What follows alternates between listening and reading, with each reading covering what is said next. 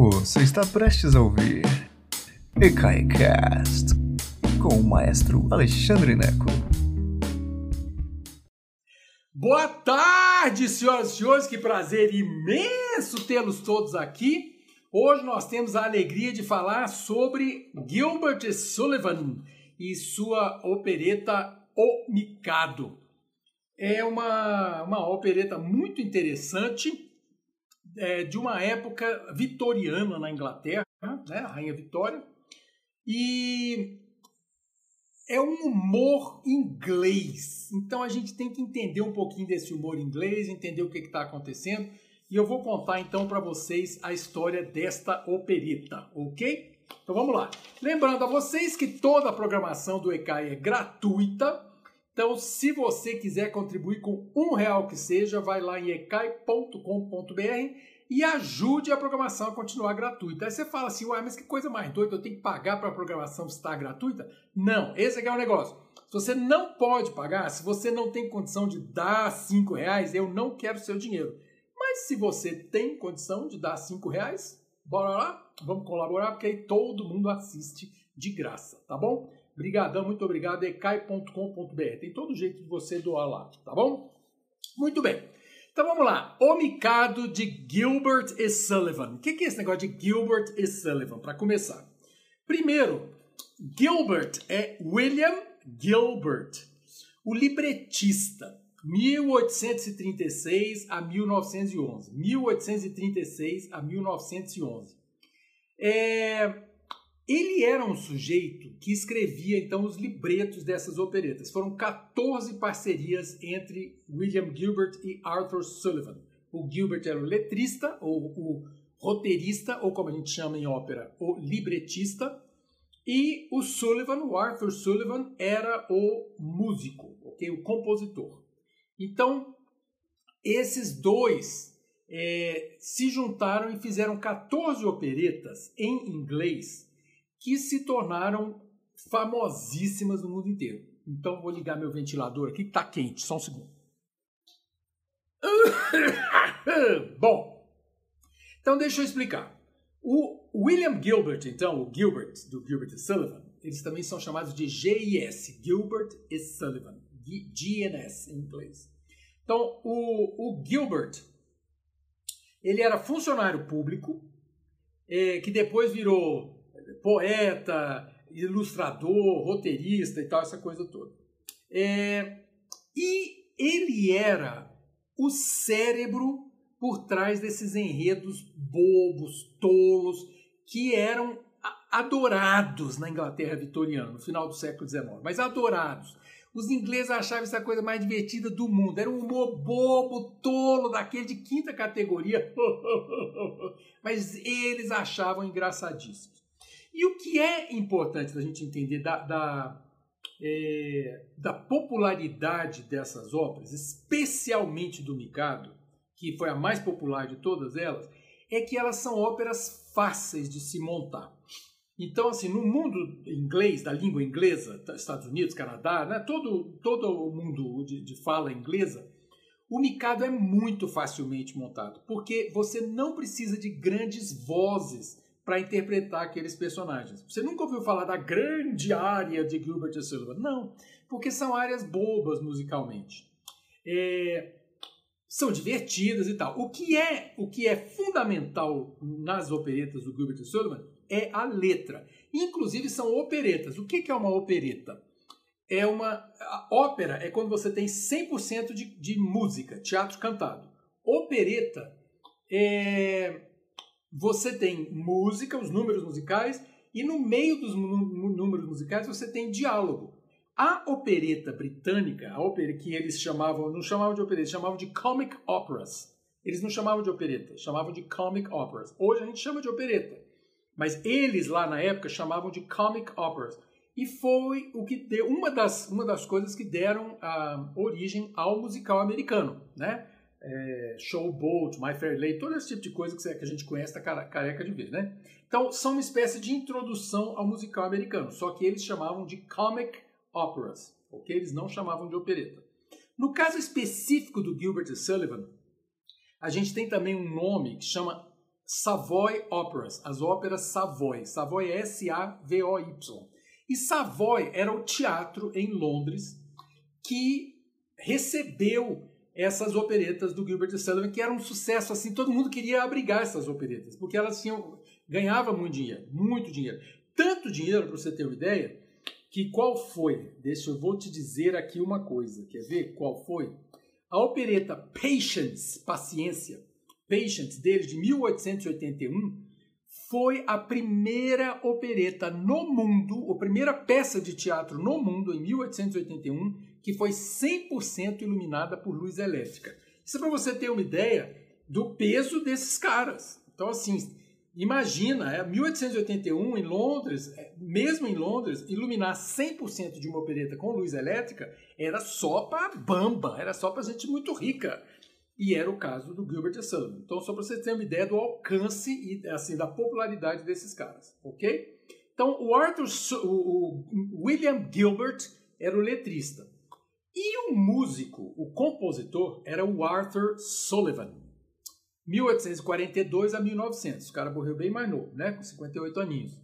O Sullivan tinha uma coisa interessante. Ele odiava fazer as operetas.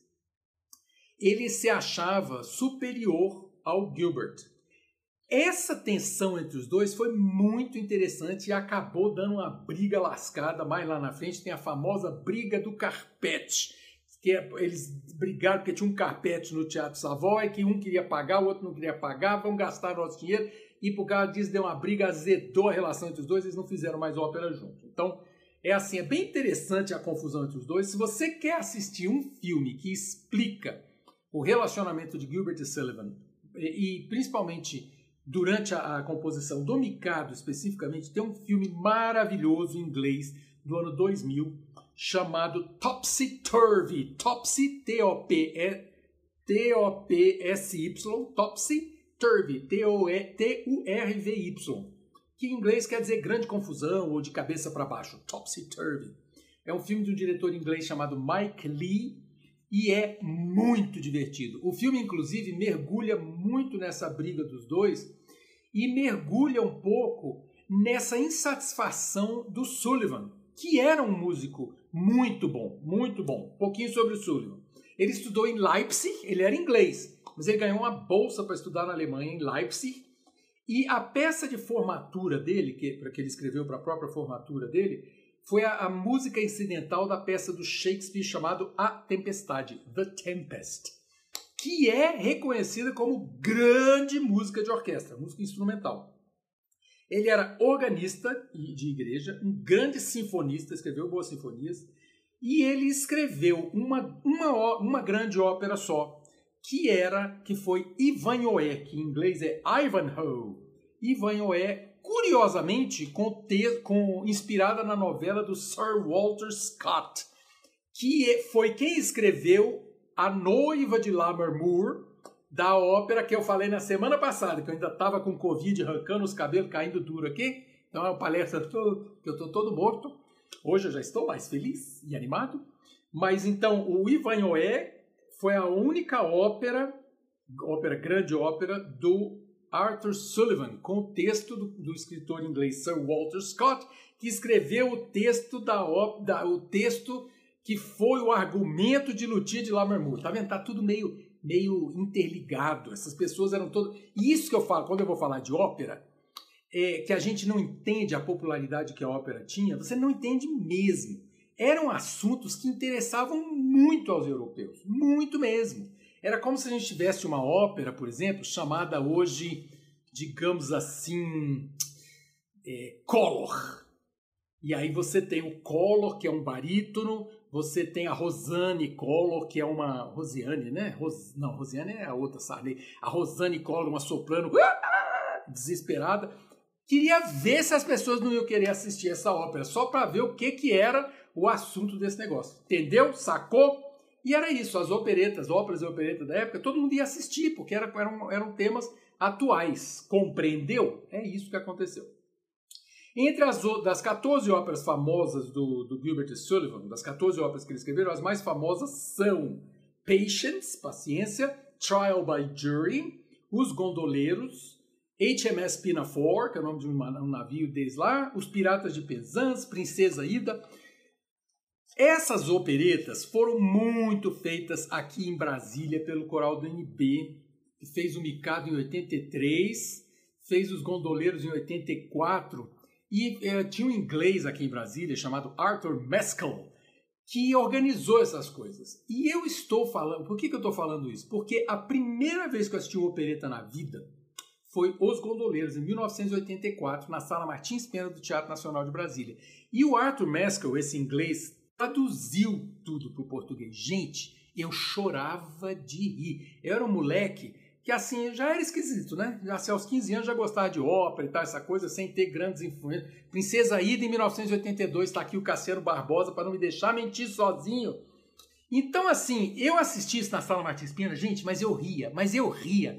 E era o meu tipo de humor. Eu já sabia que eu era meio esquisitão, né? E por quê? Porque é um humor fácil, é um humor bobo, é um humor para família, que você não precisa explicar as coisas. Então, é divertido, realmente é divertido, né? Que mais que eu tenho aqui para vocês? Um pouquinho sobre essa época maluca, que era a época da Rainha Vitória. Quem foi Rainha Vitória? E por que, que isso é importante? Porque o reino da Rainha Vitória, primeiro, foi a monarca que mais reinou no século, no século XIX. Ela, e sabe quem foi o outro? Dom Pedro II. Eles são contemporâneos, ok? A Rainha Vitória reinou de 1837 a 1901. 1837 a 1901. A ah, o, o, Pedro II reinou de 1830 e alguma coisa, 35, eu acho, até 1889, né? Então, olha só, a época da Rainha Vitória é uma época, é o auge do Império Britânico. Eles falavam que era a época, o sol nunca se põe, porque tinha, tinha tanto protetorado e, e posses da, da, da, coroa britânica que em algum lugar do mundo tinha, uh, tinha uma, uma alguma, algum território britânico. Então sempre haveria sol nos, nos, territórios britânicos. Eram mais de 20 milhões de quilômetros quadrados. Imagina, hoje é aquela linha lá, né? Eita ferro. Então, supremacia naval e industrial britânica. Tinha um negócio que chamava Pax Britânica, inspirado, que eles eram assim, tão, tão autossuficientes, auto famosos, eles se achavam tão o máximo que eles se inspiraram na Pax Romana, lá de trás do César, e criaram um negócio que chamava Pax Britânica, a paz britânica sobre o mundo, que basicamente dizia que os ingleses eram assim a polícia do mundo, que é como os Estados Unidos se sentem hoje. Né? Eu morei nos Estados Unidos 15 dias e muitos americanos vinham me falar, falaram, não, porque nós temos um papel de polícia no mundo, né? de podermos, nós sermos esse, os julgadores e os organizadores da paz, né? Nós que estamos aqui do lado de baixo, né, assim, no, na, às margens da civilização, a gente não acha essa história muito interessante, não, né? Mas assim pensavam os britânicos e hoje os americanos. O que, que aconteceu? Quando o Napoleão dançou lá e perdeu a guerra no começo do século XIX, a Inglaterra ficou sem rival no mundo. Então eles, eles tinham essa supremacia que foi muito importante para a difusão das óperas do Gilbert e Sullivan no mundo. Porque onde havia é, território inglês, essas óperas pegaram. E onde havia território inglês? No mundo inteiro. Então a difusão foi gigante e rápida. Eles tinham um parque industrial, imprimiam as partituras e foi assim a primeira vez que aconteceu essa difusão gigante, ok? É, pensa que durante o reinado da Rainha Vitória, olha que interessante, 15 milhões de britânicos emigraram. 15 milhões de britânicos emigraram para os Estados Unidos, para o Canadá, para a África do Sul, para a Austrália e para a Nova Zelândia. Povoaram esses, esses lugares, né? É, topo da autoconfiança inglesa e essa época da, da Rainha Vitória é uma época muito romântica, é uma época de, de muito é, muita restrição moral. Assim, a Rainha Vitória era histérica com o sexo, histérica. Ela cobria a, as pernas das cadeiras tinham que ser cobertas, porque se ela visse uma perna de cadeira, ela pensava em sexo. Com a perna da cadeira, pensava, meu Deus do céu. Então tinha que cobrir perna, não podia ter perna, mesa não podia ter perna, cadeira não podia ter perna, podia visse uma perna, então ficava todo mundo desesperado. Ô oh, povo desesperado!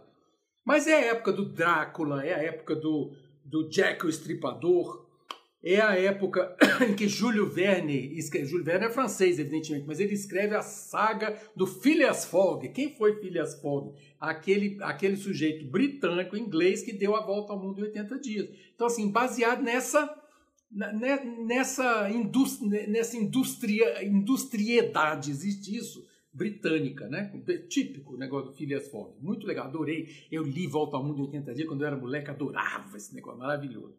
É a época também de Oscar Wilde, o grande escritor inglês que tinha esse tipo de humor do, do, do Gilbert Sullivan, mas ele era mais ácido, né? O, o próprio, ele era, para começar, ele era irlandês, o que já era meio segunda categoria, né? Lá até hoje, né? Lá no Reino Unido, é, e ele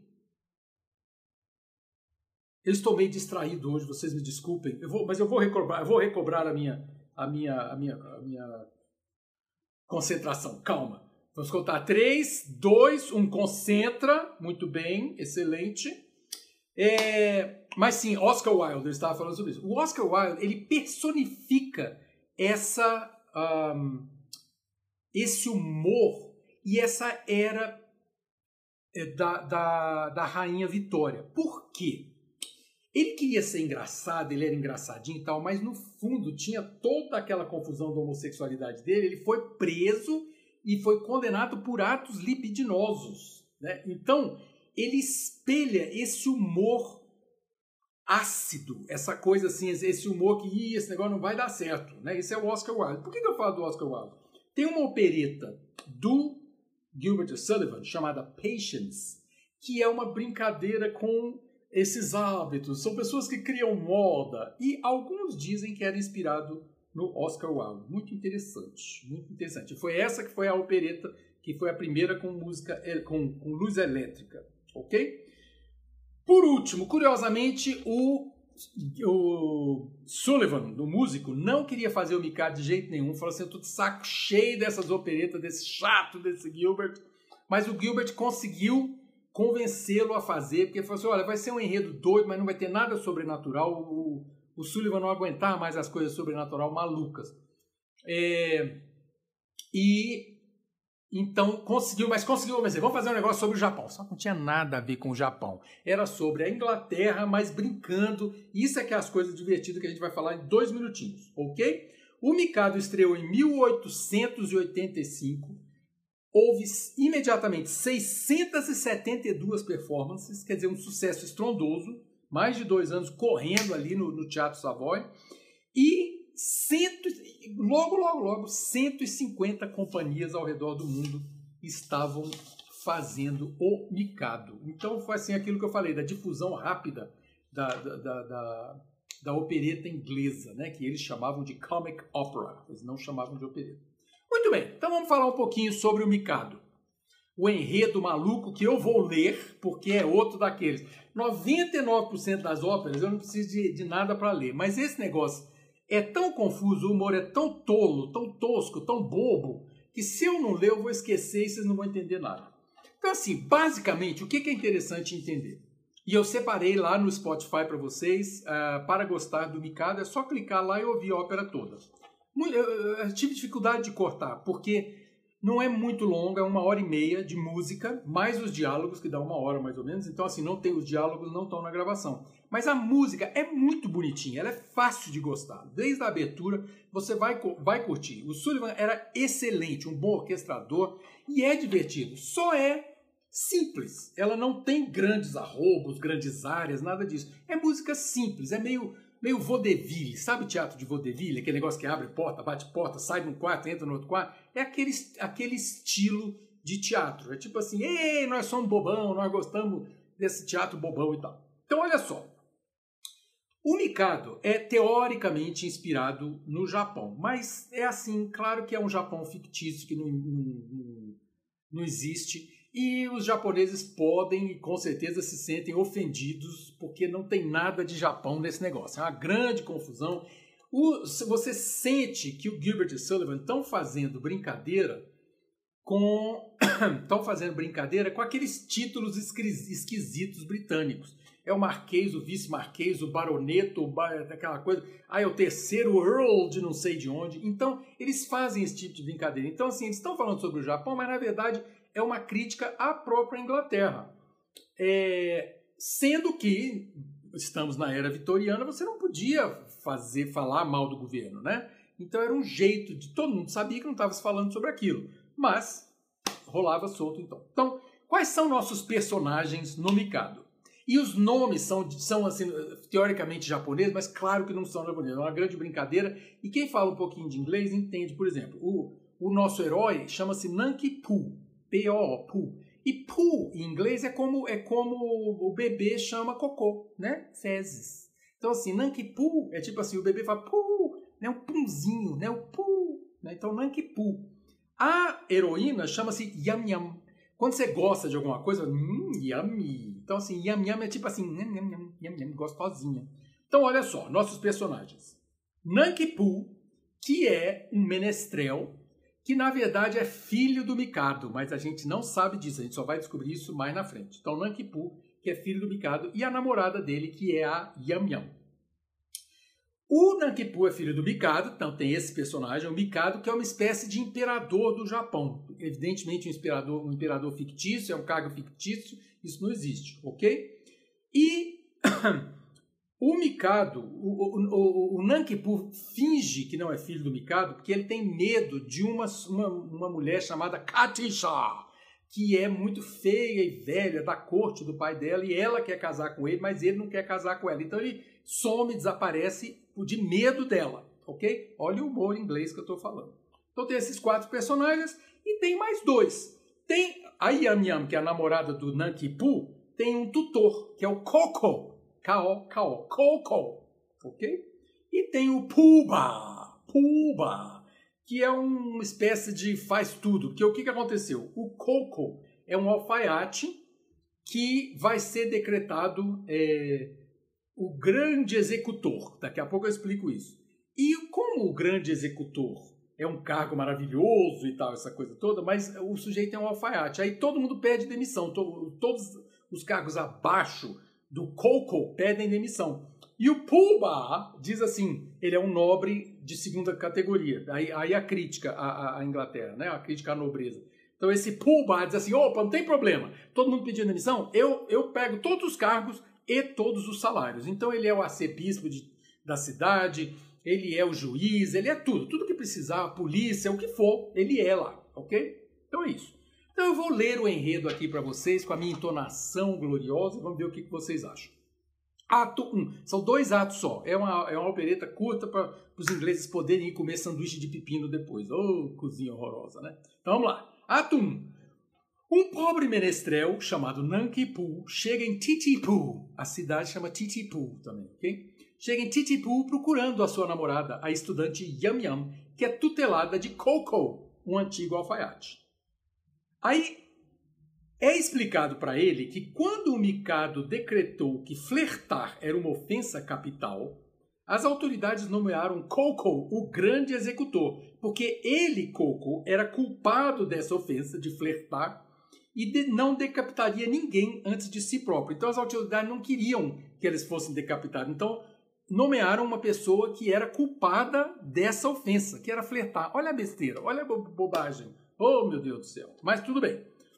Porém, todos os funcionários que ficariam abaixo de Coco, esse que foi nomeado para ser o grande executor, todos os funcionários que ficariam abaixo de Coco se demitiram porque eram bons demais para serem funcionários de um alfaiate, de um ex-alfaiate.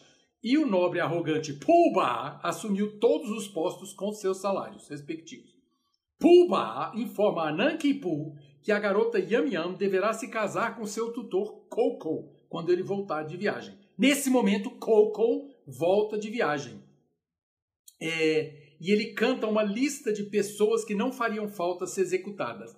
Essa é uma tradição interessante em Gilbert Sullivan. O Coco, ele traz uma lista, ele abre um papiro lá com uma lista, onde ele vai dizer essas pessoas não fariam falta se fossem executadas.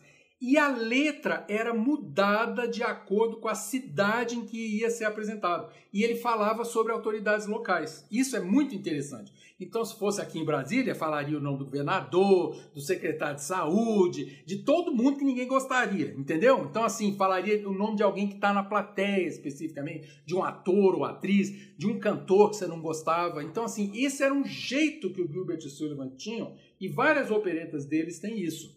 Isso acontece também no Morcego do Strauss, em que você tem um número musical em que a, a letra pode ser alterada para incluir pessoas é, é, atuais. Entende? É bem interessante isso. Aí entram as três meninas, são as três tuteladas de, do Coco, a Yam Yam, a Pity Sing e a Peep Bo. Elas ah, Aí o Nankipu, que é o menestrel, que é na verdade o filho do Mikado, ele diz, ele conta a Coco que é, ama Yam Yam. E aí Coco manda ele embora. Não, eu que vou casar com ela, eu que vou casar. Mas Nankipu consegue se encontrar com Yam Yam e contar o seu segredo. Ele é filho do Mikado, mas esconde isso porque não quer se casar com Katijá, uma senhora velha e feia da corte do pai. O politicamente correto ficou longe, ficou longe, ok? Coco e Puba recebem um decreto, chega um decreto ali do Mikado dizendo que as leis malucas, entende? Assim, a brincadeira é essa, o humor é esse. A gente pode não achar engraçado, mas o humor é esse. Então o Coco e o Puba recebem um decreto do Mikado dizendo que se ninguém for executado em um mês, lembrei de Sucupira, lembrei que se ninguém for executado em um mês, a cidade de Titipu será reduzida à categoria de vila. E fica todo mundo desesperado. Não, vila não, nós somos uma cidade. Pubá resolve que Coco, então, é o melhor candidato, já que ele é culpado de flertar, então ele deve ser executado e pode decretar a própria decapitação. Só que, argumenta Coco, suicídio é uma ofensa capital. Se ele suicidar, ele será condenado à morte. Além de ser muito difícil, ele diz, alguém se a si próprio. Nesse momento, Coco descobre que Nankipu está planejando suicídio porque ele não pode se casar com Yam Yam. Oh, meu Deus do céu. E tem uma ideia. Então ele fala, o Coco fala assim: faz assim. Você casa com a Yam Yam, casa lá com a Yam Yam, que eu te decapito daqui a um mês. E aí fica todo mundo feliz. O que, que você acha dessa ideia? Aí tá, maravilha, resolve se casar e tal, essa coisa. Claro que o, o Nankipu vai querer fugir com a, com a Yam Yam, né? Só que, o que, que acontece? Estão celebrando o casamento quando quem chega Katisha, aquela mulher velha e feia, que diz: Não, eu é que tenho que casar com o Nankipu, porque o Nankipu é o. E a hora que ele vai dizer que ele é filho do Mikado, a, a, o coro todo canta. Oh! E aí não consegue ouvir que ele é filho do Mikado. É assim. Esse é o humor. E aí acaba, acaba o ato. Ela diz assim: ele, ele é filho do. Oh! O coral canta. E aí ninguém consegue ouvir que ele é filho do Mikado. Pronto, esse é o humor, gente. Oh, meu Deus do céu. Termina o primeiro ato. E aí Katishá diz assim, eu vei de me vingar. Segundo ato, curtindo. Yam Yam está se preparando para o casamento, cantando sobre a própria beleza, tem essa brincadeira, mesmo a mocinha é tola, boba, ela fazia como eu sou linda, eu sou maravilhosa. Enquanto as amigas lembram a ela, falam assim, olha Yam Yam, não se anima muito não, porque o seu casamento tem prazo de validade, que o seu marido vai ser executado daqui a um mês. Todos estão tentando manter os espíritos elevados quando entram Coco e Pubá para informar de uma nova lei quando um homem casado é decapitado por flertar, sua esposa deverá ser enterrada viva. Aí a Yamian fala assim, ah, então não quer casar mais não, quero mais casar não. Aí o Nankipu fica desesperado e fala assim, Coco, me decapite agora mesmo. E aí é que se descobre que o Coco, o grande executor, não tem coragem, nunca conseguiu executar ninguém, ele é frouxo, ele não consegue executar a gente. E aí ele fala assim, gente, vamos fazer o seguinte, eu finjo eu converso com o Pubá, que é, além de tudo, ele é o notário o dono do cartório também, e eu converso e a gente faz um certificado falso de execução. Vão embora, sumam daqui. E pronto, eles desaparecem, somam. Nesse momento, quem chega em Titipu, a vila, o Mikado e a Katisha chegam a Titipu e o Mikado descreve então seu justo sistema de justiça. É outra área dessa maluca em que ele canta é, como que eu sou justo e tal, e você pode inserir nomes e, e, coisas curiosas sobre a cidade em que a, em que a ópera está sendo apresentada, ok? É o humor inglês lá. Aí ele chega lá e, e tal, chega em Titipu. O Coco, que é o, o tutor da Yam Yam, ele, ele presume que o Mikado está ali, para, está ali para assegurar que uma execução tenha acontecido. E antes de perguntar qualquer coisa, ele entrega o certificado de execução e descreve a execução com detalhes sórdidos, a execução do, do Nankipu. É... Entretanto, a hora que ele termina de descrever a execução, ele fala assim, não, tá, maravilhoso, ok, bom demais. Só que eu estou aqui atrás do meu filho, que se chama Nankipu. E aí está escrito no certificado lá que o certificado que tinham acabado de executar o Nankipu, que é o filho do Mikado, o herdeiro do trono do Japão. Aí o Mikado fala, gente, tem problema não, tem problema não. A única coisa é que eu tenho que decidir qual é a pena por executar o filho do Mikado, né, o herdeiro do trono do Japão. Aí Coco implora para Nankipu, que está assim do lado, assim, Nankipu é o nosso, é o filho do Mikado, assim, pelo amor de Deus, Nankipu, revele estar vivo para você nos salvar. Mas o Nankipu não revela estar vivo porque ele tem medo da Katixá, a velha feia, que aí ele, ele acha que ela vai pedir a execução dele por vingança. E eles decidem então que Coco deve então conquistar Katixá, o coração da Katixá, para evitar a morte de todos. Olha que besteira, meu Deus. Na cena seguinte, Coco encontra Katixá chorando porque ele perdeu o Nankipu. E ele se atira nela. Ele diz assim: Katixá, você é maravilhosa. Você acha que eu não sei que você está tramando? Não vou casar com você, não. Mas aí ele canta uma canção sobre um passarinho que morreu porque estava com o coração partido. E aí a Katixá cede. E eles se casam e ela implora ao Mikado, então, que não não execute o seu marido. Fala assim, não, você não vai executar o meu marido por ter executado o seu filho. E aí eu, o, o Mikado fala assim, ok, tudo bem, eu perdoo ele. Perdoo, está perdoado. Nesse momento, quem chega? Nankipu e Yam Yam. E a Katixá fica furiosa, fala assim, meu, meu ex-futuro marido, ele estava vivo, vocês armaram tudo com isso. O Mikado fica feliz e surpreso em saber que seu filho está vivo, já que, mas ele fica surpreso, assim, mas vocês descreveram a execução dele. E aí, olha, olha que outra coisa maluca. O corpo diz assim: olha aqui, o seu Mikado. que acontece assim: quando um comando real de execução é dado, a vítima está legalmente falando morta. Então, se já está legalmente morta, por que não declará-lo que está morta? E aí o Mikado aceita a explicação e toda a cidade celebra a alegria desses casamentos, de tudo.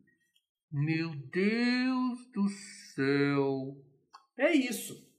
É um trem besta. Mas você tem que entender o tipo de humor. Para você curtir isso, você tem que entender o tipo de humor. Eu sempre falo isso. Você, você, é claro que você pode não gostar das operetas de Gilbert Sullivan. É claro, todo mundo pode gostar e não gostar do que quiser.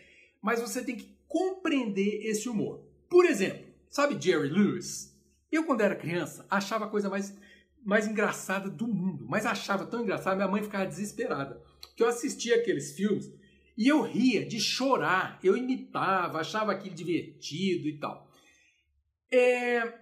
Hoje eu assisto e eu entendo que é um humor diferente. Eu não acho tão engraçado. É, eu acho engraçado. Mas, por exemplo, na França, o Jerry Lewis é considerado um gênio, no nível que nós achamos que o Charlie Chaplin é. Para nós, imagina, Charlie Chaplin e Jerry Lewis. Para os franceses, não. Então, assim, certos tipos de humor, eles funcionam melhor em certas sociedades, em certos momentos. A gente não consegue muito entender o humor do Gilbert Sullivan, mas eu, quando tinha 15 anos, assisti e achei divertidíssimo. Achei, era bobo, era tolo, mas era muito engraçado. Muito engraçado. Ok? É isso, meninos e meninas. Vão dar uma ouvida lá no Spotify, no, no, no.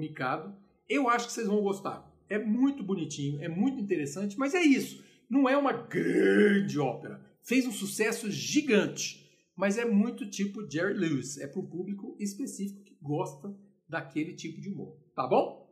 Amanhã, terça-feira, eu vou falar sobre a organização da Orquestra Sinfônica que eu acho que vocês vão gostar muito. Na quarta-feira eu vou falar sobre Giuseppe Verdi. Na quinta-feira eu vou entrevistar Ricardo Amado, Spala, do Teatro Municipal do Rio de Janeiro. E na sexta-feira eu vou falar sobre o Capricci 24 do Paganini, tá bom? Um beijo enorme para vocês, muito obrigado. Até amanhã. Beijão. Obrigado por nos escutar. Agora, seja sempre o primeiro a saber da programação. Assine nossa newsletter em ecai.com.br.